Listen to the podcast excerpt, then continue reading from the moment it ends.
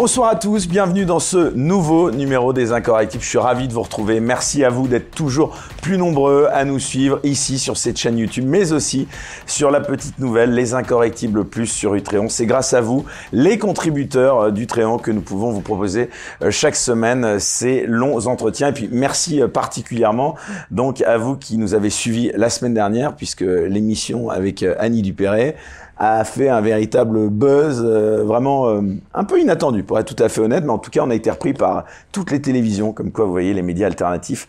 Eh bien, c'est regardé, euh, quoi qu'on en dise. En tout cas, vraiment un grand merci à vous et à Annie Dupéret au passage. Alors, pour cette nouvelle émission, eh bien, je reçois un souverainiste social. Voilà, en tout cas, comme il aime se définir, un souverainiste de gauche. Il s'appelle Georges Kusmanovic. Bonsoir. Bonsoir Eric. Merci euh, d'avoir accepté notre invitation. Alors c'est la première fois euh, que nous vous recevons euh, sur ce canapé orange, donc c'est un, plaisir. Alors comme c'est notre habitude ici dans cette émission, on va d'abord, si vous le voulez bien, revenir avec vous dans cette première partie sur votre vie et donc vous poser quelques questions sur votre parcours pour permettre à ceux qui nous regardent de mieux vous connaître. Alors nous allons, si vous le voulez bien, vous allez faire un peu office de psychanalyste. Voilà, c'est ça. C'est exactement ça. Alors on va, si vous voulez bien, monter le fil de votre vie jusqu'à aujourd'hui. Vous êtes né, si je ne me trompe, en 1973 à Belgrade, en Yougoslavie. Qu'est-ce qu'il vous reste de ces origines yougoslaves, Georges? Beaucoup de choses. Euh, mon nom. Et puis, euh, c'est quand même le, pays de la petite enfance. Donc, j'y étais à l'école maternelle, euh, le début du, primaire. même si ma mère est française, une longue lignée de paysans lorrains, c'est les odeurs de l'enfance. Donc, c'est quelque chose qu'on ne peut pas qu'on a du mal à perdre. Et puis, euh, c'est un pays, euh, c'est un pays slave, donc c'est un rapport particulier euh, à la vie. en particulier pour ceux qui connaissent Emir Kusturica, ce n'est pas le seul à faire ce genre de, film, très très vivant, très très dynamique, très très chaud. chantant, oui. Chantant, chantant, chaud. Alors tous les sens du terme. Et puis euh, une certaine nostalgie pour ce qu'a été la Yougoslavie, parce que moi je suis né yougoslave. Et comme mon père au moment de la de l'éclatement de la Yougoslavie, de cette première guerre d'Europe, parce qu'on dit euh, en ce moment beaucoup en parlant d'Ukraine que la guerre est revenue en Europe, mais elle y était déjà il y a, il y a 30 ans. La longue décennie des années 90 de guerre, des différentes guerres de Yougoslavie jusqu'à la guerre du Kosovo, j'ai vu l'éclatement de, bah, cette haute partie de mes origines, éclatement total, euh, et que je revendique, yougoslave, même si mon père est serbe et tchèque, mais on était yougoslave, c'était une nation, cette nation a disparu, et les nations peuvent disparaître. Et parfois, euh, j'avoue que euh, ça me fait une inquiétude pour la France, qu'elle ne disparaisse pas comme nation, parce qu'elle est une très très grande nation, et on peut avoir des craintes. Vous retournez parfois en Yougoslavie, en Serbie? Hein Mais rarement. Bon, la dernière fois, c'était en 2015, donc ça remonte.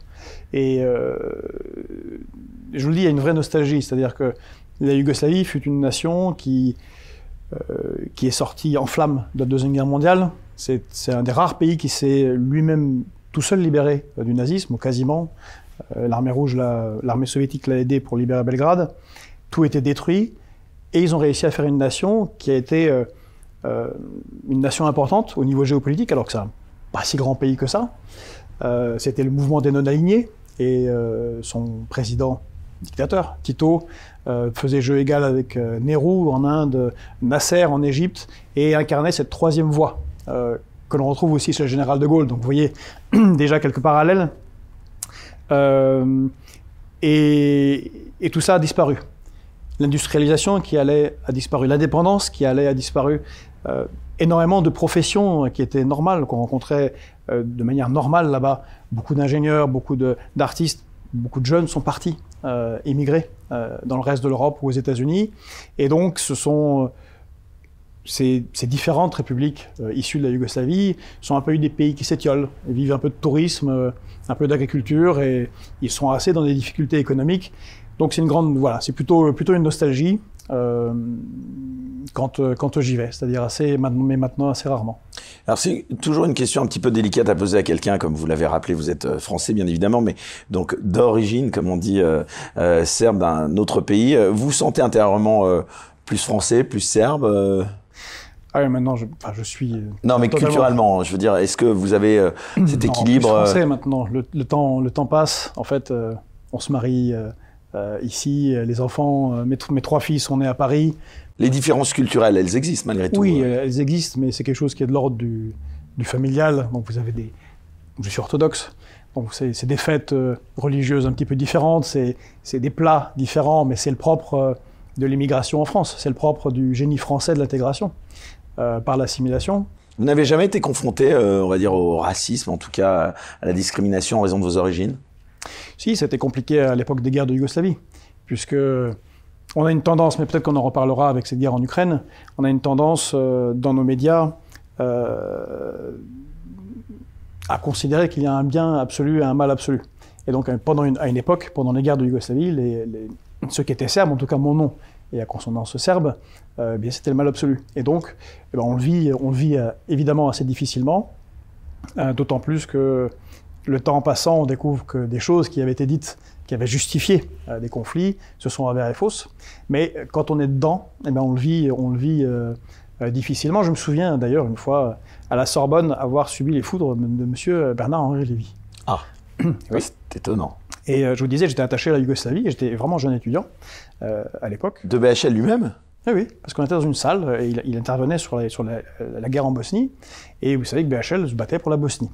Multiethnique, euh, pluriethnique. Ce qui est une très bonne chose. Il, parlait de Sarajevo, qui était toujours une ville pluriethnique, avec des Serbes orthodoxes, des, Petite parenthèse, attendez, on, va profiter de ce passage parce que je tiens quand même à, quand même rendre à César euh, ce qui est à César. Il faut le féliciter. Il a sorti un film là, je ne sais pas si vous avez vu, qui a bénéficié euh, de 800 000 euros de budget, dont 300 000 euros de France Télévisions, et c'est un véritable carton, hein, puisqu'en une semaine, il a fait un peu plus de 890 entrées. Voilà, je dire, je ne fais pas euh, partie. Je pense quand même qu'il faut quand même rendre honneur à, BHL et surtout aussi à, à la bonne utilisation de notre argent public. C'était une petite parenthèse que je voulais faire. Voilà. Je n'avais pas fait partie des moins de 1000 personnes qui ont vu ce, sûrement ce chef-d'œuvre.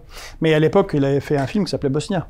Euh, de la même manière, il se cachait derrière un parapet avec un, filmé en rapproché, pour, comme il a fait en Libye, comme, euh, comme il a fait en Ukraine, en, donc en falsifiant des images de son engagement euh, sur, sur le terrain.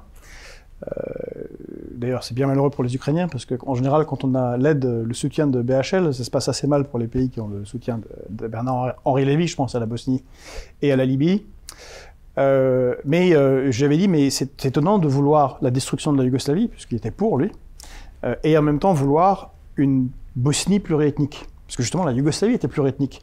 Donc c'est très difficile à expliquer à des populations croates ou serbes de Bosnie qu'il faut maintenir une sorte de petite Yougoslavie invivable économiquement, alors qu'on a détruit la grande Yougoslavie.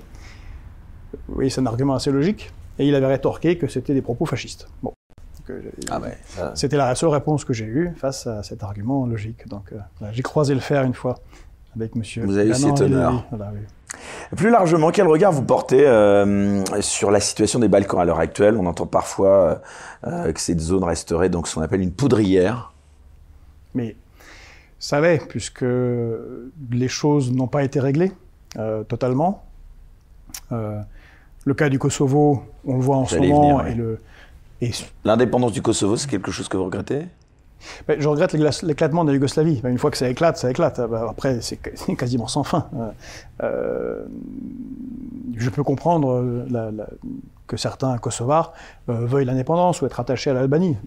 encore une fois, c'est ce que je disais je répondais à Bernard-Henri Henri Lévy, une fois que les choses éclatent, c'est très difficile de rester, euh, de rester euh, dans des petits bouts ensemble ou faussement ensemble. Euh, mais en même temps, je comprends très bien les, Serbes, et en particulier ceux qui sont à Mitrovica et toute cette zone des, monastères où, se trouve l'histoire, les origines du peuple serbe. Donc évidemment, c'est inextricable. et c'est pour ça que encore une fois, je regrette l'éclatement de la Yougoslavie. je regrette qu'à partir de 91, euh, des pays comme l'Allemagne soient revenus sur euh, des principes qui étaient l'intangibilité des frontières, qui donnent des arguments d'ailleurs, on, y reviendra sûrement, mais à Vladimir Poutine pour euh, casser les frontières ailleurs. Un peu comme on l'a fait en Yougoslavie, et de ne pas chercher une solution pacifique, avant tout. Et donc ça conduit, ça conduit au conflit. Donc le Kosovo n'est pas réglé. Le cas depuis Dayton et les accords qui ont mené à la création de la Bosnie, qui est un pays qui vit totalement sous domination de l'Union européenne. J'allais vous demander le rôle des États-Unis dans les Balkans au sens plus large. vous en pensez quoi? Bah, les accords de Dayton sont les accords voulus par des États-Unis. Ils ont créé une situation intenable à long terme. Encore une fois, c'est un, pays avec trois entités politiques différentes ethniques et trois armées différentes. Bon, vous voyez bien que c'est comme si on avait trois armées différentes avec trois ethnies différentes dans les, sur, dans les frontières françaises, ça ne peut pas tenir. Euh, et euh, je crois que de longue date, les États-Unis ne supportent pas l'indépendance de certains. Et encore une fois, cette euh, Yougoslavie de l'époque de Tito incarnait, était une des incarnations du non-alignement et donc aussi du refus de l'hégémonie des États-Unis. De la même manière, ils n'ont pas accepté avec le panarabisme euh, socialisant qu'ils ont détruit, que ce soit en Égypte, en Libye, euh, en Irak. Euh, les États-Unis ne supportent pas l'indépendance et donc cherchent des vassaux. Et malheureusement, les différentes formes d'intervention, que ça a été des référendums ou euh, la guerre du Kosovo ont conduit à cette situation qui est toujours explosive. Explosive pour de maintes raisons, parce que les, questions des frontières ne sont, ne sont, pas réglées, la question des populations ne sont pas réglées, et puis surtout toute la zone est dans une crise économique euh, qui dure depuis très longtemps et qui fait que beaucoup de ces jeunes s'en vont. C'est un, véritable problème. Euh, encore une fois, je le répète, ils partent aux États-Unis, ils partent en Europe, ce qui fait que vous avez toute une classe de, sociale euh, qui devrait être dans ces pays-là pour les relever, et qui n'y est pas. Et donc. Euh, Alors justement, euh, oui, pardon, je vous interromps. Non, mais donc, les choses sont, sont, difficiles, elles restent difficiles. Vous parliez de jeunes qui justement partaient en Europe, aux États-Unis. on va revenir un petit peu à, vous, à cette enfance et puis à ces sujets connexes. Qu'est-ce que vous pensez du système d'intégration ou d'assimilation, comme on dit à la française?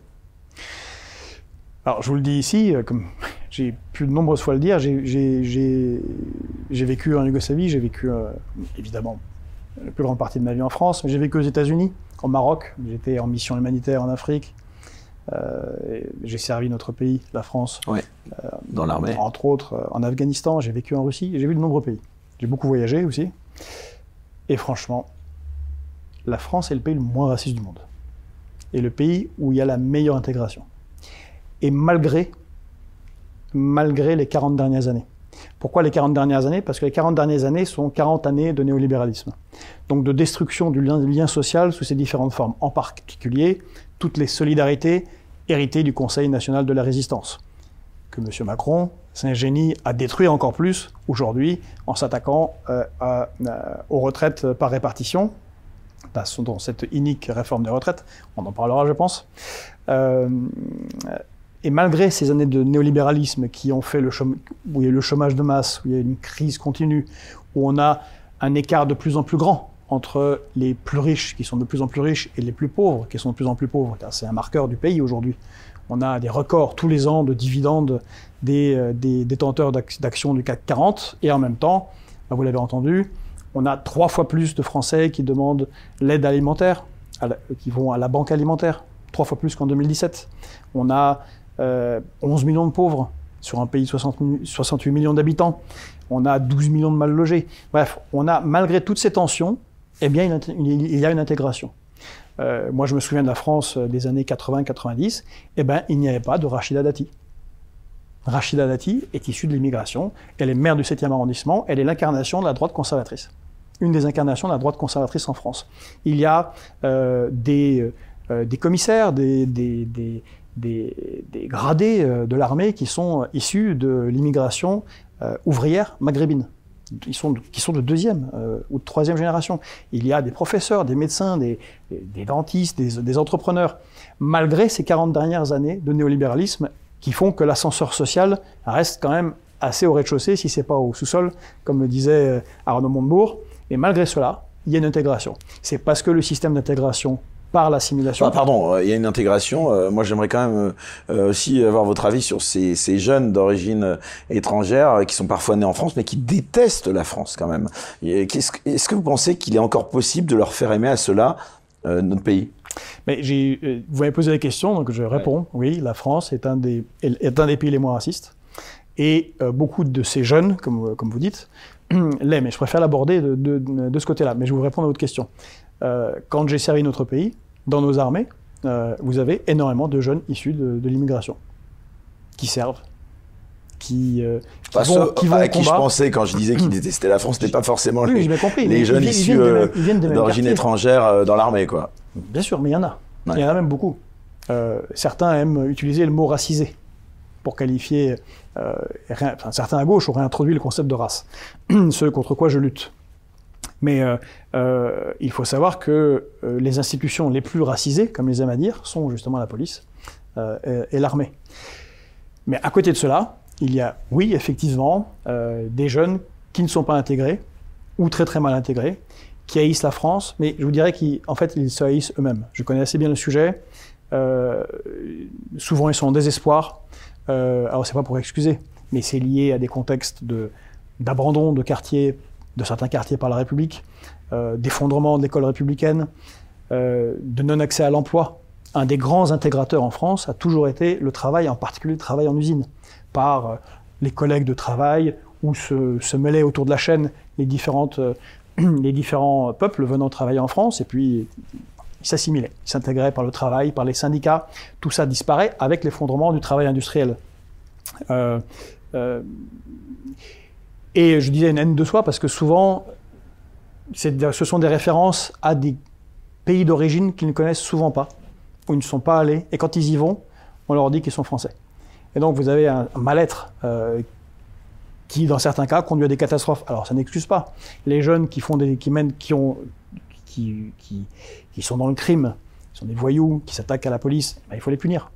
Il faut les envoyer en prison. Et puis, les plus jeunes, il faut réussir à les éduquer pour, pour l'éviter. Mais malgré tout cela, et encore une fois, je pense que c'est principalement dû en profondeur à l'effondrement économique euh, et à l'indépendance de, de la France. Le fait qu'il y ait moins d'industrie, moins de travail. Si on avait le 1 million d'emplois industriels qu'on a perdus en France depuis les 30 dernières années, ça réglerait d'abord les questions des retraites immédiatement, euh, bien des problèmes euh, de financement de ceci et de cela, mais aussi 90% des problèmes de criminalité et de non-intégration. Voilà ma, réponse pour, pour cette question. Et euh, je regrette euh, ces jeunes, je leur dis, euh, pour ceux qui choisissent la mauvaise voie du, crime et d'être des, voyous, mais c'est pas la bonne voie. Et ça ne mènera nulle part qu'à la prison euh, ou à recevoir des coups. Georges Kusmanovic, on va revenir à vous, si vous le voulez bien. En faisant euh, un petit peu votre biographie, euh, on se rend compte qu'il est impossible de distinguer votre militantisme du reste de votre vie. Euh, vous me dites si j'ai tort, tant les deux sont liés, y compris durant vos études. Vous avez étudié les sciences politiques à la Sorbonne, vous l'avez rappelé, vous avez eu l'honneur donc même de croiser, vous me dites, le faire avec BHL. D'où vous vient cette passion pour la politique? Mon père est venu en France de Yougoslavie, il a rencontré ma mère qui était en France parce qu'il venait étudier euh, la sociologie. Euh, il a toujours été lui-même politisé, on n'a pas toujours été d'accord, mais euh, il était politisé. Je viens d'une famille en général politisée, donc je suis un peu tombé dedans quand j'étais petit, comme Obélix dans la, dans la marmite de potion magique. Donc c'est. Euh... Enfin, potion magique, euh, c'est relatif. Hein, c'est très, c'est interprété parce que donc vous avez été militant dès votre plus jeune âge euh, à lutte ouvrière. Oui. Euh, moi là, j'aimerais comprendre ce qui vous a attiré chez les trotskistes. Alors j'étais j'étais adolescent, j'étais au lycée et dans, je sais plus si c'est pareil aujourd'hui, mais à mon époque, devant les lycées parisiens, on avait des, des, des, des militants euh, de différentes obédiences trotskistes, certains réellement trotskistes, d'autres un peu moins trotskistes.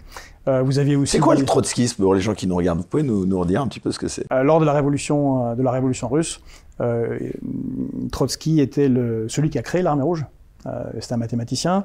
Il était le, le chef du courant menchevique. Puis après, il a rejoint Lénine. il a il a été un des acteurs principaux de la révolution de la révolution russe, puisqu'il était quand même le chef de l'armée rouge qu'il a créé. Donc il a gagné la guerre civile, il a gagné contre l'invasion euh, à l'époque euh, occidentale de 1919-1921 euh, sur le territoire de l'actuelle Ukraine. C'est assez, intéressant parce que c'était à peu près les mêmes adversaires que l'on a aujourd'hui. Et il avait une autre vision que son adversaire principal qui était Staline de ce que devait être l'URSS. Euh, il y a un affrontement pour le pouvoir, Staline a gagné, il, a, il est parti. il a émigré dans différents pays, en particulier au Mexique, où il a rencontré Frida Kahlo. Et là, il a été assassiné par un, des, un envoyés assassins de, de, Staline. Voilà, Trotsky. Et certains considèrent que Trotsky est le bon côté de la révolution russe. Alors c'est vraiment très très simpliste, hein, mais en tout cas c'est comme ça que certains le voient. Mais pourquoi, pourquoi le trotskisme plutôt que le Parti communiste français par exemple? Euh, Parce que je suis tombé sur euh, celui ah, qui, qui c'était le meilleur militant et euh, ou qui m'a attrapé mal pagué en premier. Voilà, c'est un peu, c'est un, peu le, un peu le hasard, mais ça aurait pu être la JC.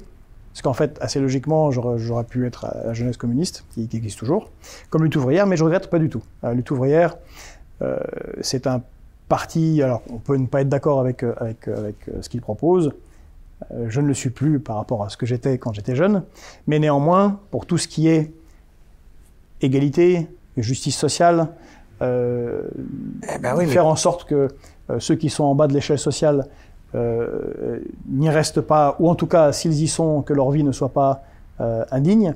Moi, j'ai appris beaucoup de choses. J'ai lu énormément, et ils ont l'avantage par rapport à d'autres groupes trotskistes d'être de pas du tout être gauchistes. Sont des gens euh, en général sympathiques, si vous les croisez.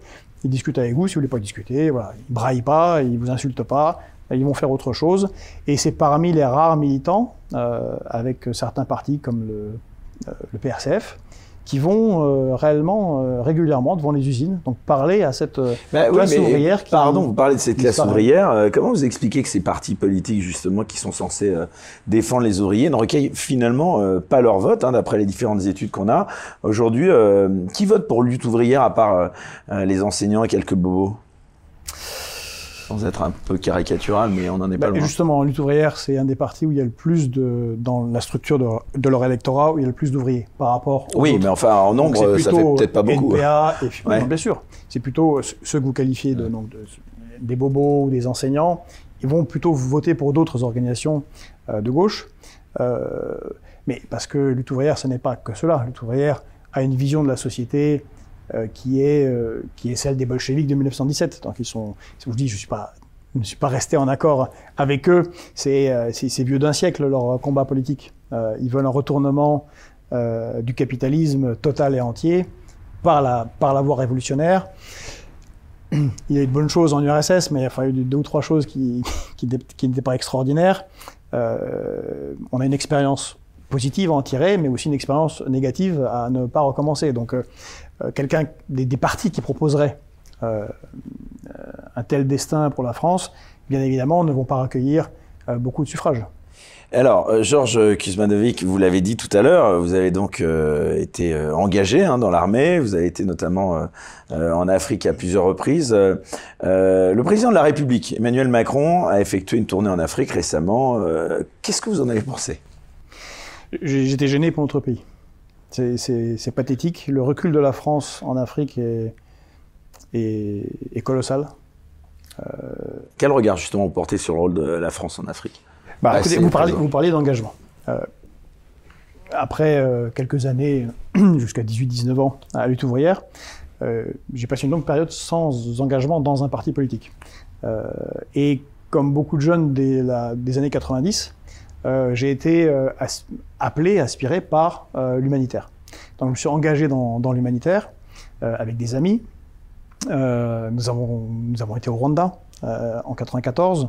Nous avons créé une association humanitaire Autre Monde qui existe toujours, qui faisait, disons, du première mission low cost pour pour acquérir une expérience pour des étudiants qui souhaitaient travailler dans l'humanitaire et après qui, euh, après cette première expérience, partait travailler avec euh, Médecins du Monde, par exemple, avec qui on était en, en partenariat. Euh, c'est avec Médecins du Monde qu'on a lancé les premières maraudes euh, dans Paris. Euh, on avait un centre d'accueil pour, pour sans-abri. et grâce à cet engagement humanitaire, il se fait que donc, je suis allé au Rwanda, je suis allé en République démocratique du Congo, je suis allé au Mali, dès les années 90. Donc j'ai pu voir ce qu'il s'y passait et ce qui s'y passait réellement. Là encore récemment, j'y suis retourné plusieurs fois en, Afrique de l'Ouest et euh, on peut dire qu'il y a eu un grand raté entre la France et l'Afrique, et en particulier l'Afrique de ses ex-colonies, qui, euh, qui euh, ont une dent contre la France. Et ce ne sont pas les passages de Nicolas Sarkozy, qui disait que l'Afrique n'est pas entrée dans l'histoire, qui enfin, il invitait les Africains à entrer dans l'histoire. Vous imaginez l'insulte. Euh, n'ont pas aidé à améliorer les relations. Pas plus que euh, un certain Emmanuel Macron qui va au Burkina Faso et qui fait des blagues euh, devant des étudiants, devant, devant les citoyens du, président euh, du Burkina Faso. Il fait, il fait de l'humour et il dit que oh, c'est un technicien, il va, il va, il va remettre la clim.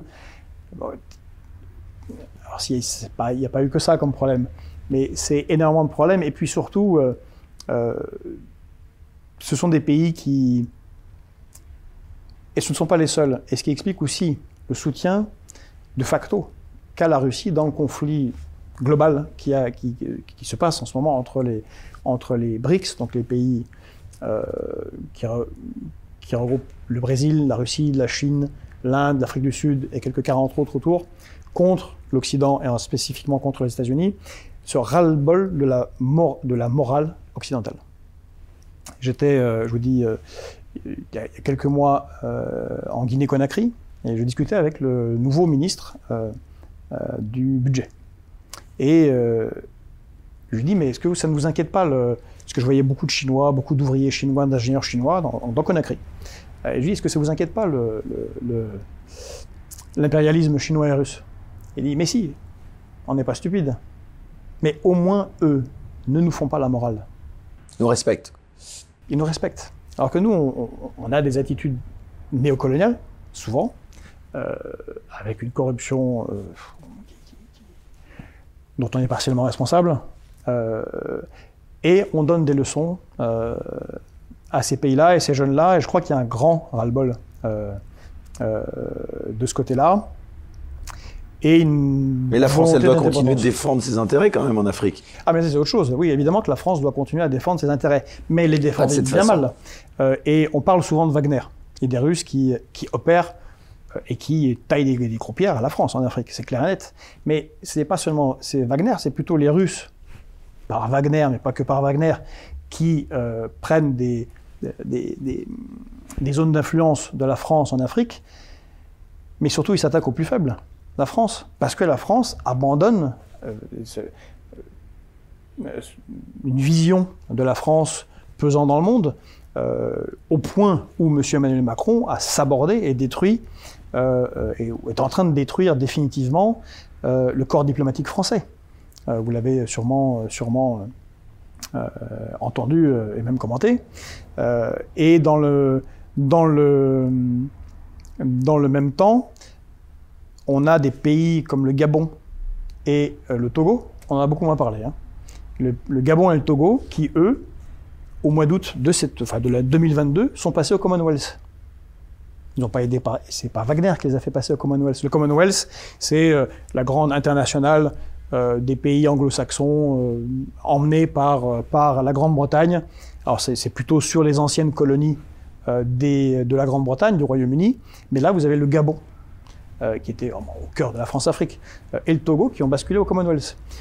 Bon, ça, montre, d'un côté, ensuite, il y a des croupières par les Britanniques, de l'autre par des Russes, que ailleurs par des Chinois, euh, que, que c'est une, une déculottée et vous l'avez vu, euh, y compris en Algérie, où euh, euh M. Emmanuel Macron est allé en fanfaronnant, comme d'habitude, c'est ce qu'il fait. Ah, il peut pas s'en empêcher. Il hein. peut pas s'en empêcher. Euh, il se couvre de ridicule, et il couvre notre pays de ridicule parce que c'est le président. Mais là-bas, qu'est-ce qui s'est passé? Il a dit... Il a fait beaucoup de concessions historiques aux, aux, Algériens. il a fait des courbettes. Il a promis qu'il allait négocier des accords gaziers. Il n'a rien obtenu. Euh, pire que cela, une semaine après sa visite, dans l'hilarité générale des médias algériens, hein, qui se sont moqués du président de la République française, l'Algérie demande son adhésion aux BRICS. Et plus que cela, signe pour 12 milliards d'euros de contrats militaires avec la Russie. En face de nous, de côté de la Méditerranée. Avec ce pays euh, pour lequel il y a des liens historiques, familiaux, culturels, euh, historiques tragiques, euh, évidemment avec la Algérie, mais aussi positifs. Et a engagé, l'armée algérienne a engagé des manœuvres avec l'armée l'armée russe dans le sud du dans, dans, le Sahara, dans le, dans le sud algérien, dans le Sahara, chose qu'elle n'avait pas faite avec l'armée française? Oui, le recul est, phénoménal partout, en Afrique de l'Ouest, en Algérie, au Maroc, au Maroc les services de renseignement israéliens c'est eux qui travaillent avec euh, le gouvernement euh, marocain à la sécurité depuis très longtemps. Euh, c'est il y a une forme de corruption qui vient du Maroc, qu'on laisse faire dans notre pays. L'affaire libyenne que l'on doit, entre autres, à notre ami Bernard-Henri Lévy et à Nicolas Sarkozy, ont laissé des traces colossales d'abord la guerre, euh, puis euh, euh, le chaos en Libye, puis le chaos dans toute la zone Sahel, où on, est intervenu pendant des années sans, en éliminant des djihadistes. C'était nécessaire quand on a fait l'intervention, mais, mais intervention qu'on a rendue dont on est un peu responsable à cause de la guerre en Libye, qui a permis de libérer tout un tas d'armes dont, dont, se sont servis les djihadistes, et puis au final pour se faire un peu chasser comme des malpropres, avec mépris. Euh, ce que ne méritaient pas nos soldats et euh, nos compagnons d'armes qui euh, sont morts ou qui ont combattu contre les djihadistes au Sahel. Donc oui, la France est en recul dans tous les domaines et en particulier dans le domaine géopolitique. Et bon, voilà. Donc l'Afrique, j'y suis retourné. Malheureusement, je trouve pas que ça avance tant que ça, l'Afrique, en dehors de la relation avec la France. Euh, et je crois que ce que nous reprochent beaucoup de jeunes, c'est ce que nous on reproche euh, à l'Union européenne et aux États-Unis. C'est une forme de mainmise euh, morale, mais en même temps économique, sur leur destinée. Euh, L'Union européenne a signé des accords de libre-échange, ça s'appelle les accords de partenariat économique, les APE, avec les pays dits ACP, Afrique, Caraïbes, Pacifique. En fait, les accords de libre-échange, c'est la destruction de toutes les formes de protectionnisme dans ces pays-là et la possibilité de déverser euh, nos productions, nos euh, françaises, européennes, occidentales, sur les marchés africains, euh, contre les producteurs locaux, y compris agricoles, qui n'arrivent pas à lutter contre les mastodontes industriels euh, ou, euh, ou de l'agro-business euh, européen ou américain, et qui, bah, qui perdent leur travail, qui perdent leurs entreprises. ça, je crois que les, Africains en, ont, en, sont fatigués. Encore une fois, en plus, on leur fait, on leur fait la morale. Donc il y a là aussi, en ce moment, un grand changement, un grand chambardement du monde, et il faudra beaucoup d'efforts, c'est-à-dire refaire un corps diplomatique efficace, renouer des, renvoyer des diplomates sur place qui vont connaître les cultures, qui vont sympathiser avec les, les, élites locales. Et ça prendra du temps, mais euh, voilà, il faudra 10-20 ans pour renouer euh, des accords, euh, enfin un partenariat sérieux et profitable à tous avec les pays africains que nous avons connus. Georges Kuzmanovic, on va revenir à votre vie politique si vous voulez bien. Vous avez rejoint dans les années 2000 Jean-Luc Mélenchon. Alors tout d'abord, comment vous l'avez rencontré? Qu'est-ce qui vous a attiré chez lui? Euh, eh bien, écoutez, euh, euh, après, je vois Jack un peu vos questions. Après, après l'humanitaire, j'ai repris des études et j'ai enseigné quelques années à l'université. et puis, j'ai fait, fait l'armée, je me suis engagé dans la réserve opérationnelle. il se fait que l'université, c'était pas je m'y retrouvais pas, ni en termes de salaire, ni en termes de, de, de, ce qu'on pouvait y faire, puisque j'étais dans les sciences sociales, et je suis très content euh, d'en être, parti. On a dit que vous murmuriez à l'oreille de Jean-Luc Mélenchon, parce que vous avez accompagné Jean-Luc Mélenchon pendant très très longtemps. Hein. Oui. Donc, euh, cette rencontre d'abord. Et donc, je suis parti à l'armée, en Afghanistan, et après, euh, je, suis allé vivre quelques années en Russie, et j'étais en Russie quand Jean-Luc Mélenchon a quitté le Parti Socialiste, en 2008, en claquant la porte.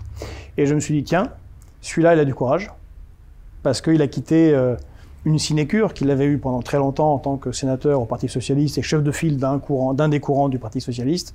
Il avait été ministre sous Jospin, il aurait été ministre en tant que chef de file euh, dans un autre gouvernement, celui de François Hollande. Il a choisi euh, de naviguer seul pour défendre ses idées. Et il y a quelques idées qui me plaisaient. Et elle m'était présentée depuis longtemps par une de mes meilleures amies de l'époque et qui est toujours, Charlotte Girard, qui me disaient dès 2005, rejoins-nous, mais ils étaient à l'époque encore au Parti Socialiste. Et j'avais dit, surtout pas euh, Parti Socialiste, hors de question, non, non, non. Et donc j'étais à l'étranger quand, euh, quand il quitte le, PS, et je lui ai dit, tiens, il y a du courage. Je suis revenu en 2010-2011 en France. Euh, et là, euh, bah, à mon ami, j'ai dit, écoute, allez, je, je, vais, je vais rempiler en politique. Euh, et Donc vous aviez des affinités intellectuelles avec lui, oui. ça Sur les questions géopolitiques, justement. Et alors, quelle était votre influence, justement, auprès de Jean-Luc Mélenchon? Bah, D'abord, c'est plutôt euh, sur ces questions-là. C'était, c'était là où on avait l'accord principal. C'était pas une tant une influence qu'un accord. Euh, certains euh, ont, ont, pu croire que j'ai marabouté Jean-Luc Mélenchon sur certains Parce qu'on l'accuse souvent d'être très égotiste, autoritaire. Euh, donc déjà, il ne doit pas accepter facilement qu'on arrive dans sa sphère de confiance. Jean-Luc Et... Mélenchon est intelligent. Il, est, il, est, il est cultivé. il c'est un, c'est un animal politique depuis très longtemps. Il a ses avis sur beaucoup de sujets. Certains ont pu croire que je l'ai marabouté, par exemple, sur la défense du service national, puisque nous sommes pour le service national, le retour du service national à composante militaire pour, les, pour tous les jeunes. Euh, mais non. Jean-Luc Mélenchon, quand il était sénateur et participant à la commission de la défense, avait voté contre la suspension du service national. Il était pour le service national, pour les mêmes raisons que celles que moi je défends. Creuset républicain, euh, creuset de la nation, et puis euh, peuple en armes, enfin bon. Euh, donc, donc, on était juste en accord. Et donc, là où j'ai pu être conseillé, c'était sur les crises qui intervenaient. Euh, au début, j'étais, je dis, un militant de base. Euh, je travaillais beaucoup, Donc, beaucoup au service d'ordre. vos responsabilités Mais justement, je vais parler. Au, j'étais au service d'ordre. Voilà. Et je collais des affiches, je tractais. Enfin, travail de militant de, de base. Euh, et survient la, crise en Libye justement. Et euh, je travaillais beaucoup avec avec François Delapierre qui qui était le mari de Charlotte Girard, qui était le numéro 2, quelque part le fils adoptif, en tout cas intellectuellement et politiquement, de Jean-Luc Mélenchon, qui malheureusement est décédé en 2015 d'un cancer au cerveau foudroyant. Euh, et bien des problèmes, je pense, de la France insoumise et de Jean-Luc Mélenchon viennent du fait que François Delapierre est décédé. Voilà, c'est le destin. Euh, et donc François, je conseillais sur des questions géopolitiques, et survient la crise en Libye, et il dit à Jean-Luc, bah, il y, a ce Georges-là qui dit des trucs, et je disais, encore une fois, euh, comme c'est arrivé de nombreuses fois, contre la, la, campagne guerrière médiatique, contre le déversement de certains intellectuels comme BHL, il faut y aller, il faut faire de la guerre, c'est extrêmement important, il y a des massacres. Je disais, ah, c'est pas si sûr, euh, les images qu'on nous envoie, c'est pas si évident, les avions qui soi-disant bombardent Benghazi, c'est pas des avions de bombardement au sol, enfin bon, il y avait des problèmes techniques. On parlait de il y a une forme de racisme, je sais pas si vous vous souvenez à l'époque, on parlait de colonnes de mercenaires noirs qui arrivaient de, d'Afrique subsaharienne, colonnes de mercenaires noirs qui sont totalement volatilisées, euh, plus personne n'a jamais entendu parler. Euh, et je disais, c'est très dangereux ce qui se passe parce que euh, la Libye, on aime ou on n'aime pas Kadhafi. Je, suis, un géopoliticien réaliste. C'est-à-dire que j'essaye d'éviter les, jugements de valeur euh, quand il s'agit des questions géopolitiques. Kadhafi était un verrou en Afrique. Ça n'est pas pour rien que Nelson Mandela, quand il ressort, quand il sort de prison, il rend d'abord des premiers hommages, il les rend à Cuba et à Kadhafi, parce que c'est eux qui l'ont réellement soutenu, contrairement à ce que l'on croit. Euh, Kadhafi a euh, fait financer énormément de projets euh, en Afrique, et puis surtout, il avait des projets panafricains, comme par exemple une monnaie qui soit indépendante de, de l'Occident encore une fois, l'indépendance, la souveraineté, et je, pense qu'une des raisons pour lesquelles il était renversé, c'était sur, surtout celle-là. Et en plus, son pays était un modèle pour d'autres pays en Afrique, parce que c'était un des meilleurs niveaux, sinon le meilleur niveau de vie en Afrique. Euh, maintenant, c'est un chaos. Donc j'avais dit, voilà, je pense que les, les, raisons de la guerre sont, sont, bien autres que ce qu'on nous avance médiatiquement pour en, entraîner l'adhésion euh, populaire bah quand les gens sont massacrés, quand ils regardent, c'est horrible, ils sont massacrés, il faut intervenir, bah, le kidam moyen dit bah oui, il faut y aller. Euh, et si on lui expliquait, oui, mais bon, peut-être que c'est pas autant de massacres que ça, puis les autres vont massacrer aussi, puis en fait, ça va faire une guerre civile qui va durer euh, 12 ans, et ça va entraîner toute une série de guerres dans tout le Sahel, bah, les gens peut-être se diraient, bah, peut-être qu'on pas, peut-être qu'on va pas y aller. En tout cas, j'avais, euh, suggéré ça à Jean-Luc Mélenchon, qui lui était pas chaud à l'époque.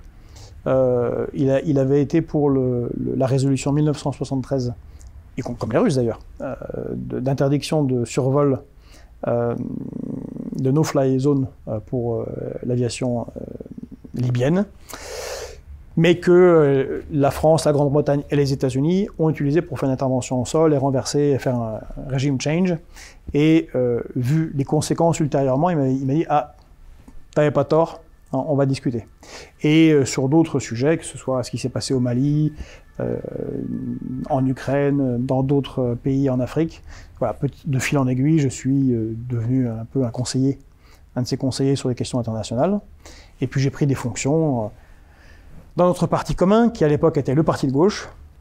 Je suis devenu euh, membre du bureau national en charge des questions de défense, euh, puis secrétaire national du parti de gauche pour l'international et, la défense. Et on avait lancé la campagne de Jean-Luc Mélenchon de 2017, le 9 mai, pardon, le 9 décembre 2015. Il part très très tôt en campagne, et on l'avait fait. Imaginez la différence avec le Jean-Luc Mélenchon d'aujourd'hui. On l'avait fait en publiant un, cahier à la Revue Défense nationale, qui est euh, la revue d'élite de l'armée française. On l'avait publié euh, avec le titre Pour un nouvel indépendantisme, parce que Mélenchon ne voulait pas utiliser le mot souverainisme parce que connoté de droite, mais c'était la même idée, pour un nouvel indépendantisme pour la, France.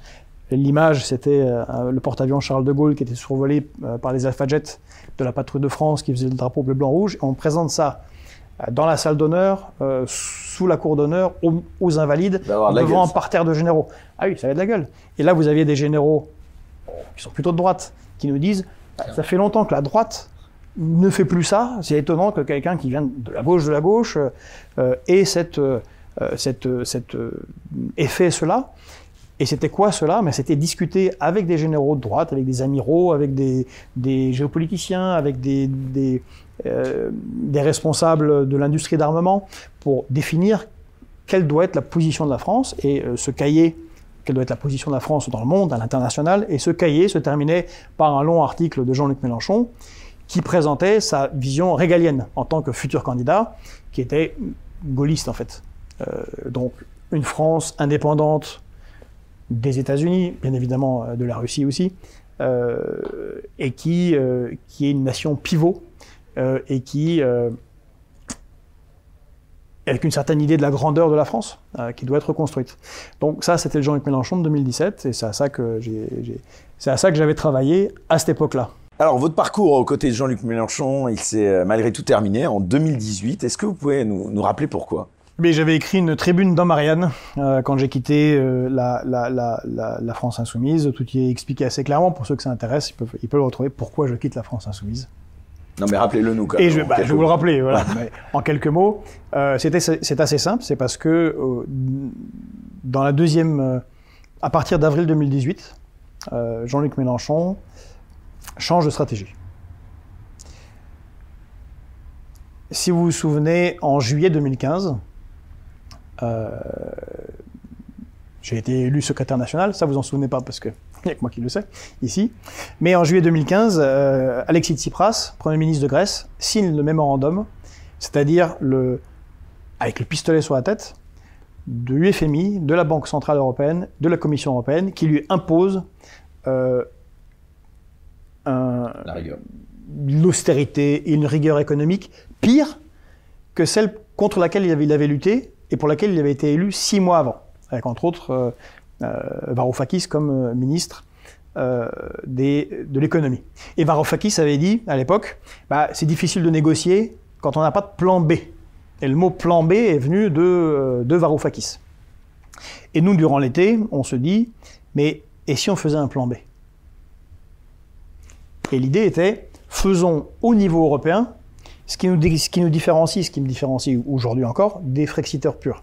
Faisons avec d'autres Européens. Donc des Grecs, des Italiens, des Espagnols, des, Irlandais, des Suédois, bref, des, Polonais. Euh, tous ceux qui, dans chacun de ces pays-là, sont contre les politiques d'austérité, sont contre la politique néolibérale menée par la Commission européenne, et nous sommes sûrs que tous les peuples sont contre, parce qu'à chaque fois qu'on demande son avis à un peuple en Europe par référendum, ils votent non, comme on a voté non en 2005. Après, ils font une tambouille euh, soit au Parlement comme en 2008, soit ils font revoter en Irlande jusqu'à ce que les gens votent bien. Bon, mais ont visiblement les peuples d'Europe, qu'ils soient grecs, polonais, euh, euh, hollandais, français ou espagnols, n'ont pas l'air trop trop d'accord avec les politiques néolibérales qui détruisent leurs services publics et font qu'ils ont des vies plus difficiles. Bon, mais on s'est dit, imaginons un plan B de, destruction de cette Union européenne-là pour faire autre chose. Euh, une Europe au service des peuples, euh, une, Europe des États-nations. Ce qui d'ailleurs, entre nous, était le projet du général de Gaulle, euh, entre autres avec le traité de l'Élysée dont on a fêté les 60 ans, mais qui était mort-né immédiatement. Et, ça a été, je crois, l'une des aventures les plus intéressantes qui m'a été donnée de vivre, c'est de construire avec d'autres Européens, réfléchir, penser comment on s'en sort de cette Union européenne-là et comment on fait quelque chose d'autre, comment on fait une autre forme d'alliance mais au service des peuples, et qui respecte les spécificités, les États et les nations euh, dans, euh, dans, dans l'Europe.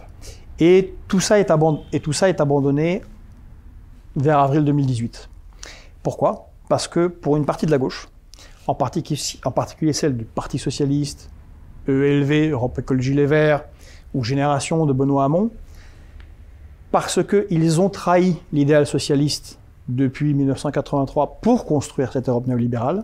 La critique radicale de cette Union européenne, c'est un no-go pour faire des alliances.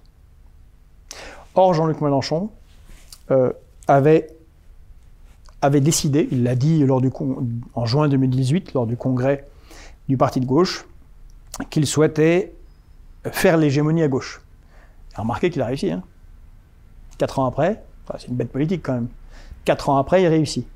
Or, pendant la campagne de 2017, avant, vous savez, quand les courbes se sont croisées entre Benoît Hamon et, euh, Jean-Luc Mélenchon, Benoît Hamon euh, qui ne s'est pas retiré, s'il s'était retiré, ça serait Jean-Luc Mélenchon qui en 2017 aurait été face à Macron, ne s'était pas retiré. La raison principale officielle, hein, moi je pense qu'il ne voulait pas se retirer de toute façon, mais la, raison officielle qui a, qui a invoqué, c'est vous êtes trop critique avec votre plan B par rapport à l'Union européenne. Et donc il s'est vu, il a choisi d'abandonner ce combat-là, de l'enterrer, au point où maintenant vous avez des jeunes militants de la France insoumise qui n'ont aucune idée de ce que c'est que cette histoire de plan B, qui a complètement disparu euh, des radars de la France insoumise, euh, pour pouvoir parler eh bien, à Europe Écologie Vert, au Parti Socialiste euh, et à tous ces partis de cette gauche-là, qui a capitulé beaucoup face à cette Union européenne. Et pour pouvoir leur parler, bah, il a fallu leur parler des sujets qui, eux, les intéressent plus. Donc, c'est les questions euh, sociétales, euh, les questions euh, de droits des minorités, de, de il y a une dérive de questions de genre. Et, donc on a une hein, ben, de la gauche. On a une dérive et je pense. Vous l'expliquez comment d'ailleurs ben, Encore une fois, comme ça. Parce que Jean-Luc Mélenchon change de stratégie. Il veut faire l'hégémonie à gauche, mais ça lui coûte très cher. C'est-à-dire, il fait l'hégémonie à gauche et il était ça conseillé par ça ou c'est lui-même je pense qu'il avait, euh, il y avait on, avait différents courants au parti de gauche, mais c'est lui qui a choisi. Encore une fois, je ne pense pas qu'il ait été marabouté par qui que ce soit pour changer d'avis, pas plus qu'il a été marabouté par moi pour être Parce que je pense souverainiste. A... On maraboute pas trop facilement, je pense. Et justement, on ne le maraboute pas, non, même pas du tout. En fait. Voilà. Euh, et si quelqu'un essaye, en général, euh, voilà. mais il y a eu d'autres points de désaccord au sens général, parce que. Oui, mais ça c'était vraiment le, cœur du truc. Et mais vous voyez que on arrête de parler de critique de, de l'Union européenne et on parle de choses qui intéressent ELV euh, et, euh, et euh, le Parti socialiste, c'est-à-dire les questions, on va, dire wokistes, les questions, on tombe dans le communautarisme, et même un recul délirant pour Jean-Luc Mélenchon sur la volonté d'industrialisation, et même sur le nucléaire. Le nucléaire, tout d'un coup, il faut arrêter le nucléaire.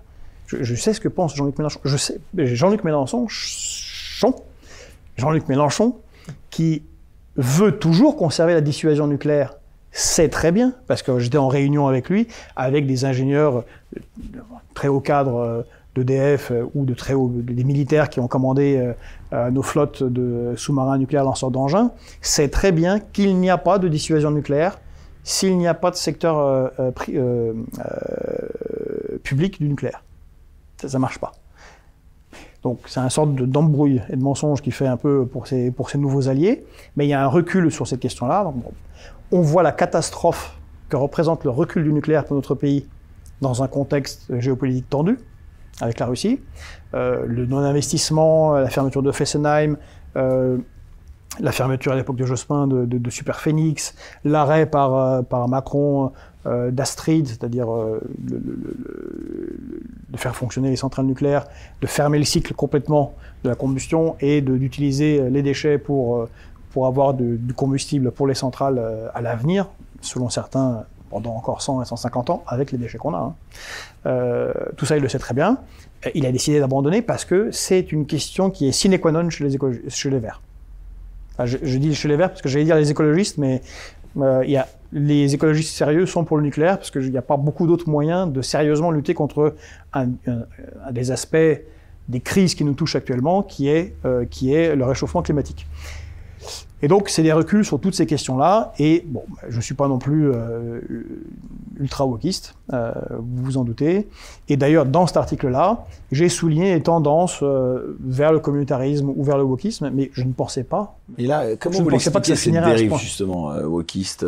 Euh, que vous décrivez, d'où elle vient qui, qui, sont les conseillers aujourd'hui de l'ombre de Jean-Luc Mélenchon? Est-ce que euh, on les identifie? Est-ce qu'on les connaît? Euh, Bon, même si on dit que c'est lui qui décide de tout tout seul, il a quand même des, des influenceurs auprès de lui, on va dire. Et dans ce, dans ce domaine-là, ça va être plutôt des jeunes euh, influencés par la gauche américaine.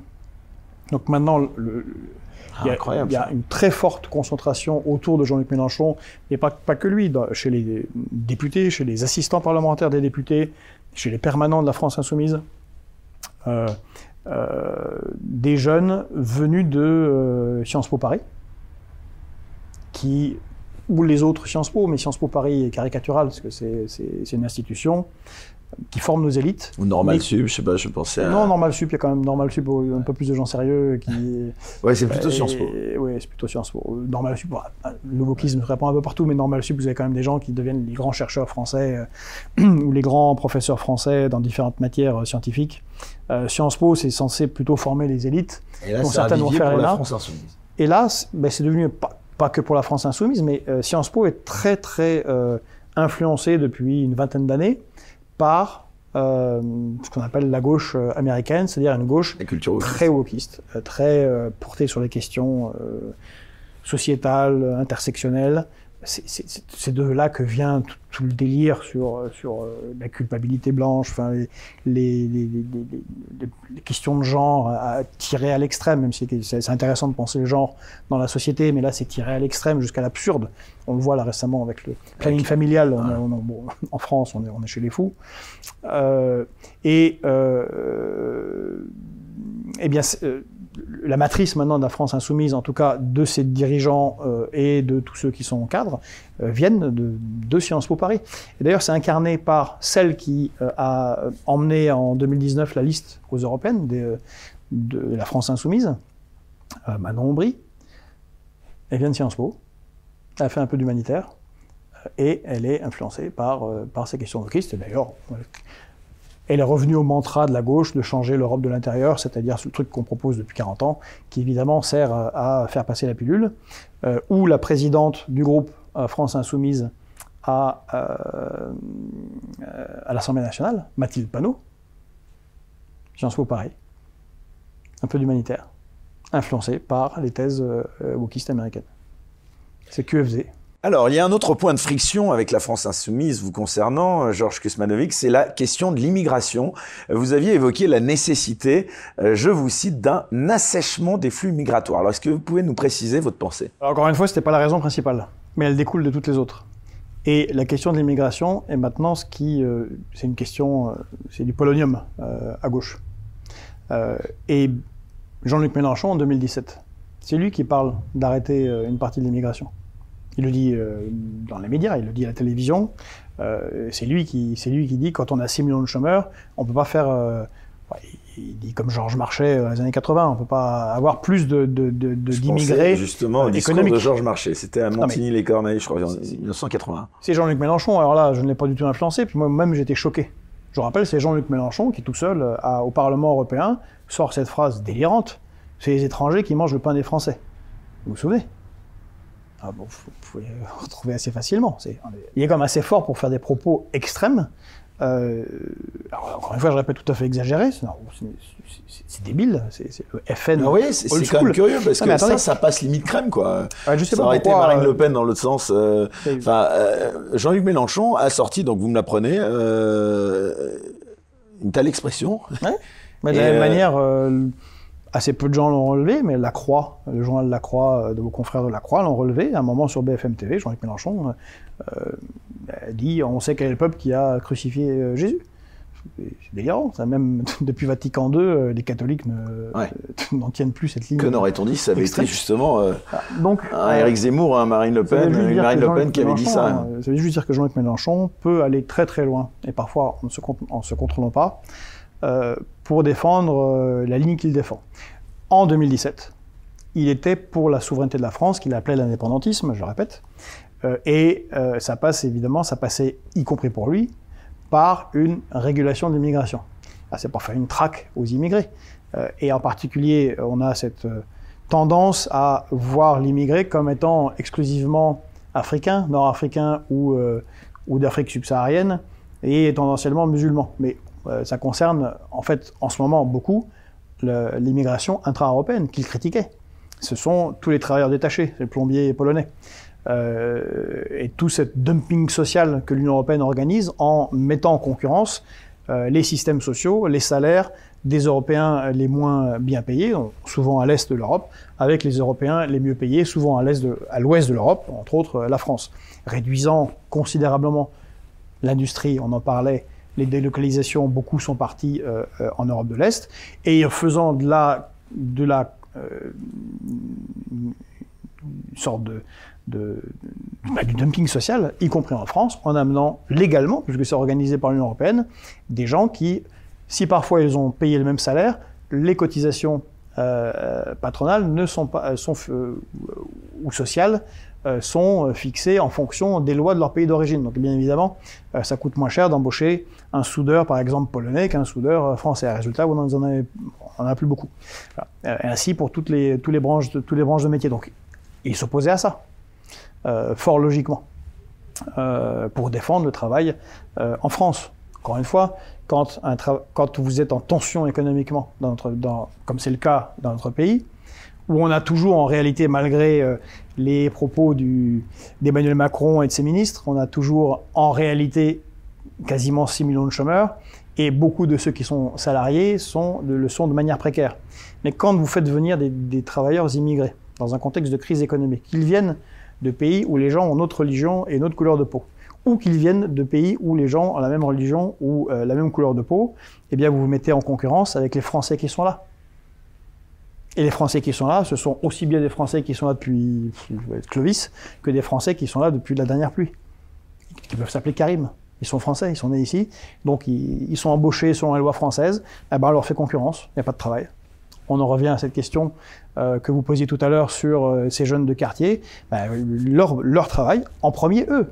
Euh, alors maintenant, la concurrence va même sur les ingénieurs, sur les informaticiens, sur les médecins, mais en premier lieu, la concurrence déloyale euh, par une forme extrême du patronat qui utilise euh, les, immigrés, euh, cette concurrence qui est organisée au niveau européen, bah, nuit aux, aux, catégories populaires françaises, en particulier les, ceux qui sont issus récemment de l'immigration. Donc il était logique avec lui-même, Jean-Luc Mélenchon, à ce moment-là, en défendant cela. Mais le conflit survient, euh, et ça serait beaucoup trop long pour le décrire euh, ici, je ne suis pas sûr que ça intéresse tout le monde, mais euh, dans cette plan B que l'on faisait, on faisait aussi avec des Allemands, un ami proche de Jean-Luc Mélenchon, Oscar Lafontaine, dirigeant de Die Linke, et Sarah Wagenknecht, que nous sommes allés pousser à créer un mouvement pour casser Die Linke, ce mouvement s'appelait Aufstehen. Et Sarah Wagenknecht est une des égéries de la gauche allemande, entre autres critiquée par d'autres personnes à gauche parce que elle, parle des problèmes de l'immigration dans un pays d'Allemagne où un travailleur sur cinq est pauvre. Et elle dit, bah, il non, c'est pas possible, il faut y mettre un terme et il faut que euh, fasse ce que la gauche est censée faire, c'est-à-dire s'occuper déjà de ceux qui sont ici, qui peuvent être allemands depuis, euh, je sais pas, les temps euh, germaniques perdus euh, avec les anneaux des Nibelungen, ou euh, des jeunes Turcs qui sont arrivés récemment et qui sont mis en concurrence par des travailleurs Et c'est là que, moi je le dis bon, à certains de mes amis de gauche, moi je viens de gauche, mais je suis gauche, mais ceux qui, ceux qui, sont, pour, ceux qui sont open borders, en général, si vous vous retrouvez et que vous êtes d'accord avec le patronat européen, c'est que vous avez raté une porte, comme on rate une porte quand on fait une descente de ski. Si vous êtes d'accord avec ceux qui veulent encore plus de dumping social, c'est qu'il y a un problème. Alors, euh, Georges Or, maintenant, pour Jean-Luc Mélenchon, euh, il y a une vision très très simpliste chez, euh, chez cette gauche influencée, influencée, et chez les jeunes influencés par la gauche américaine, chez ELV, c'est un peu open borders. Euh, c'est une sorte d'internationalisme inversé. Ils se considèrent internationalistes parce qu'il faudra accueillir euh, tout le monde. On ne sait pas jusqu'à quelle est la limite du tout le monde. Alors que l'internationalisme, le vrai, enfin celui de, la gauche que moi je défends d'avant, c'était l'égalité entre les peuples.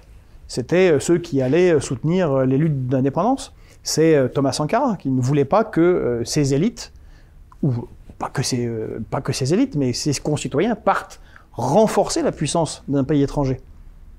C'est que quand vous êtes médecin et que vous venez de Roumanie, euh, je parle des, parce que les Roumains, ont, des problèmes euh, d'accès aux soins parce que leurs médecins sont formés à Bucarest et puis une bonne partie d'entre eux partent en Europe, en particulier en France. Ou que vous êtes médecin algérien ou du Sénégal et que vous retrouvez en France, bah oui, c'est une chance pour la France. Bah, c'est moins une chance pour les autres pays d'où ils viennent. Donc c'est un drôle d'internationalisme qui a des relents un peu néocoloniaux. J'aimerais bien qu'on aborde justement, alors ça va être une bonne transition justement euh, euh, qu'on va faire avec le, social maintenant, parce que finalement aujourd'hui, vous me dites si je me trompe, euh, Marine Le Pen, elle tient un discours on va dire, beaucoup plus social que Jean-Luc Mélenchon. on le voit sur la question des retraites notamment, on va y revenir. Marine Le Pen, est-ce qu'elle est plus à gauche que LFI sur le plan social? Non, je ne peux pas laisser dire, ça, dire ça. Bah, D'abord, euh, il faut, faut... j'étais critique envers la FI et Jean-Luc Mélenchon, mais quand même sur les, questions, sur les questions sociales, ils sont de gauche. vous voyez bien qu'ils sont contre euh, la réforme des retraites. On peut être en désaccord sur la manière. Vous le croyez sincère dans ses convictions sociales Il n'y a, pas de doute là-dessus. Oui, absolument aucun doute. Euh, comme je pense 99% de ceux qui sont à la France insoumise sont des gens qui sont pour pour quand on est de gauche, qu'est-ce qu'on comme ça, spontanément, malgré toutes les trahisons les conquêtes euh, sociales, bon. c'est les conquêtes sociales, c'est le Conseil national de la résistance, c'est le programme des jours heureux, c'est avoir accès aux soins, c'est euh, avoir accès à une école républicaine qui permette de monter socialement, c'est lutter pour une amélioration des salaires, c'est lutter pour que euh, votre vie au travail ne vous épuise pas au point que vous crevez à 60, à 60 ans, ou même avant, à 50 ans, c'est c'est un peu de dignité dans, dans l'existence, c'est ça être de gauche. Bon, bah, la plupart des gens qui sont à France insoumise sont pour ça. Sauf qu'ils sont incohérents. Pour une partie d'entre eux, en particulier les cadres. C'est qu'ils ne refusent maintenant de lutter contre cela même qui détruit tout cela. C'est-à-dire l'Europe, enfin cette Union européenne néolibérale. Euh, maintenant, sur la question sociale, euh, non, ils défendent, euh, et je pense très bien, alors Marine Le Pen, je, je ne sais pas, parce que vous êtes connais beaucoup moins bien. observateur de la vie politique française. Et justement, je euh, connais euh, assez... la question de la préférence nationale, par exemple. Et quand j'étais au Parti de gauche et à la France Insoumise, j'ai suivi euh, euh, beaucoup le programme du, les programmes du RN, et je suis bien en peine de vous dire qu'est-ce qu'ils pensent réellement faire s'ils avaient le pouvoir sur les questions économiques. Et je n'ai pas non plus l'impression qu'ils aient les meilleurs cadres, mais en dehors de ça, qu'est-ce qu'ils veulent faire réellement? C'est la Marine Le Pen de. C'est le FN de 2005 ou c'est celle, l'aggiornamento de gauche, enfin de gauche, sociale de 2006 ou c'est le retour euh, au libéralisme ou c'est celle de 2017 ou vous savez, vous vous souvenez, vous voulez quitter l'Union Européenne, puis un an après, ah non, on ne touche pas, touche pas à l'euro, on reste dans l'Union Européenne. On, ne sait pas ce qu'il veut faire en fait. Euh, vous savez vous? Personne ne sait. Il n'y a aucune idée. Euh, les retraites, Jordan Bardella est assez, assez libéral comme garçon sur les questions économiques quand on écoute ses interventions. Euh, Marine Le Pen, elle semble plus sociale, mais euh, c'est assez peu argumenté, même s'ils sont effectivement contre cette réforme euh, des retraites. Je pense beaucoup par sens politique, contrairement au LR, parce qu'ils voient bien que 80% des Français rejettent cette réforme, c'est incroyable, 80%, 93, 92, 93% des salariés rejette, donc déjà, y compris plein de gens de droite, rejette euh, cette euh, réforme de retraite qui s'attaque, je pense, à, un aspect de l'identité nationale. On va y revenir euh, à cette réforme des retraites, évidemment. Ouais. Euh, Aujourd'hui, vous avez encore des contacts avec Jean-Luc Mélenchon, avec Non. les cadres de la France Insoumise Non, plus du tout. La rupture est consommée. Non, certains, euh, parce qu'on est amis, euh, on, on se parle, mais euh, non. ben, Alors, on on revient euh, au fil de votre parcours, comme ça on déroule la, la plotte. Euh, à la suite de votre départ, vous avez fondé votre propre parti politique, donc République Souveraine. Euh, quelle fut la genèse de ce projet, euh, Georges Kismanovic Bah, quand euh, vous euh, mettez un terme à 10 ans de- d'engagement militant euh, intensif, c'est un peu comme un divorce. hein. Vous retrouvez un peu. bon, quand vous appuyez sur le bouton, vous savez que vous allez perdre des amis, les choses ne seront pas comme avant. Enfin, Et Vous allez peut-être en récupérer d'autres. Non, bien sûr, mais bon, vous voyez bien ce que je veux dire. c'est- si vous divorcez, il y a des chances que vous retrouviez euh, une autre âme sœur, avec, euh, que vous soyez un homme ou une femme, ou, l'un ou l'autre, peu importe. Bah, mais au moment où ça arrive, bon, surtout si, si, si vous Donc avez déjà, le sentiment que vous imposez. Donc, Mais moi, j'ai pas changé, Vous en êtes fait. plutôt de droite, Et- de gauche euh, Mais non, justement, moi, j'ai pas changé. C'est-à-dire que je vous dirais que, en, en partie, je, je défends beaucoup ce que nous défendions à la France Insoumise en 2017. Moins quelques scories euh, gauchistes. Euh, La droite, mais- la gauche, ça, ça, ça, ça n'a plus de sens aujourd'hui? Bah, ça a malheureusement du sens parce que ça a du sens pour les journalistes, ça a du sens pour, euh, euh, par simplicité pour certaines personnes. Euh, mais en, en réalité, c'est difficile de. Enfin, entre un Manuel Valls ou un Emmanuel Macron, qui paraît-il est de gauche, enfin, il était ministre de l'économie d'un président dit de gauche, euh, François Hollande, et un Poutou ou un Besancenot, de gauche aussi. Bon, il y a. Rien ne les rassemble. Vous avez Entre soutenu un- qui en entre un- 2022, entre par un- exemple? entre un Zemmour et un Guénaud, quoi qu'il rapproche, pas grand-chose. Ils sont de droite. Bon. Bah D'ailleurs, l'un a plus ou moins soutenu l'autre, donc justement, enfin, on Donc, en des- en harmonie euh, idéologique. Euh, vous, personnellement, vous avez soutenu qui en 2022 Alors moi, j'étais euh, j'étais candidat. J'aurais Oui. espéré qu'on puisse faire quelque chose avec Arnaud Montebourg, parce que c'est- ma ligne. Enfin, c'est une, une ligne chevènementiste, c'est une ligne gaulliste sociale. Donc, s'il y avait un candidat chevènementiste, gauche républicaine, euh, souverainiste sociale, Ah, C'est dans cette lignée-là que vous c'est êtes. dans cette ligne-là. Donc, il y avait il y avait Arnaud Montebourg dans cette euh, élection. Vous avez entendu son audition là récemment, euh, qui a fait pas mal de, de bruit là sur euh, sur les réseaux sociaux, où il a il a parlé de ses trahisons. moi-même, j'ai mais- été candidat pour République souveraine. Alors, c'était c'était- Ouais. c'était un tour de chauffe, euh, évidemment très difficile. Parce que vous n'avez pas eu vos signatures, Non, non, mais, malheureusement.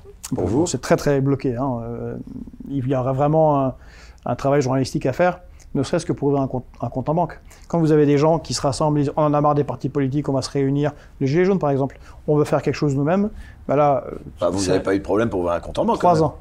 Ah oui C'est extrêmement long. Il faut euh, avoir plusieurs refus pour aller euh, au service du Premier ministre, pour obtenir une, une injonction, pour ouvrir un compte en banque. En général, chez un banquier, que vous la refusez. Puis là, il n'est pas content, le banquier. Parce qu'il vous dit, bon, ok, allez, vous ouvre le truc minimum, il vous donne une carte jeans, une carte quand vous avez 16 ans, là, vous pouvez pas. Il faut acheter des cartes prépayées, comme si vous étiez un, un mafieux. C'est extrêmement pénible. La plupart des gens s'arrêtent. Euh, je, salue euh, euh, mes camarades de République Souveraine, euh, surtout ceux qui sont occupés de ça pendant trois ans. C'est créer, ne parlons pas de créer une association de financement, parce que vous pouvez pas aller en campagne si vous n'avez pas d'association de financement. Ce sont deux comptes séparés, donc il faut encore ouvrir un autre compte qui puisse recevoir des dons. Enfin, c'est un cauchemar. Ça a été beaucoup, beaucoup alourdi, et euh, dans une logique de séparation entre les élites, et les élites, les élites et le peuple. Donc c'est un- sur un petit détail, mais bon, voilà, c'est- quand même euh, très, très difficile. Donc ça, ça nous a pris euh, beaucoup de temps. Et résultat, j'ai oublié la question. Oui, non, c'était Montebourg euh, qui avait fait, vous savez, une audition où il a parlé de bah. tous ces traîtres euh, Ouais, à la des traîtres patrie. à la euh. patrie.